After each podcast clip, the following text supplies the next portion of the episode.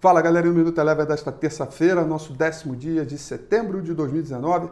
Destaca o ritmo de cautela, de marasmo, tanto no mercado brasileiro quanto no exterior. Lá fora, os investidores ficaram ali atentos ao Donald Trump, o desenrolar da guerra comercial, a apresentação do novo iPhone vindo da Apple e também reserva um pouco da ansiedade e por isso o marasmo da decisão de política monetária do Banco Central Europeu que vai acontecer nessa semana, além do próprio FONC que vai ser na semana que vem. Com isso, o índice S&P 500 fechou com uma leve alta, quase zerada de 0,03%, o índice mercado emergente com uma leve alta também de 0,07%, petróleo que saiu do terreno negativo foi para o terreno positivo, subiu 0,32%.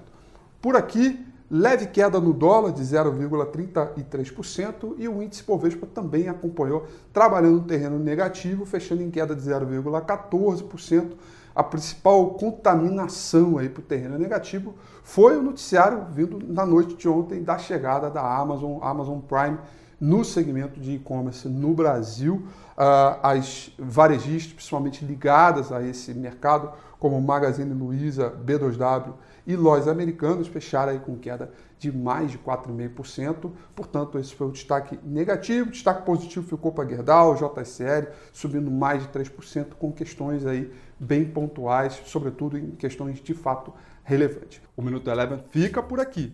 Quer ter acesso a mais conteúdos como esse? Inscreva-se em nosso site www.elevenfinancial.com e também siga a gente nas redes sociais. Eu sou Rafael Figueiredo e eu te espero no próximo Minuto Eleva.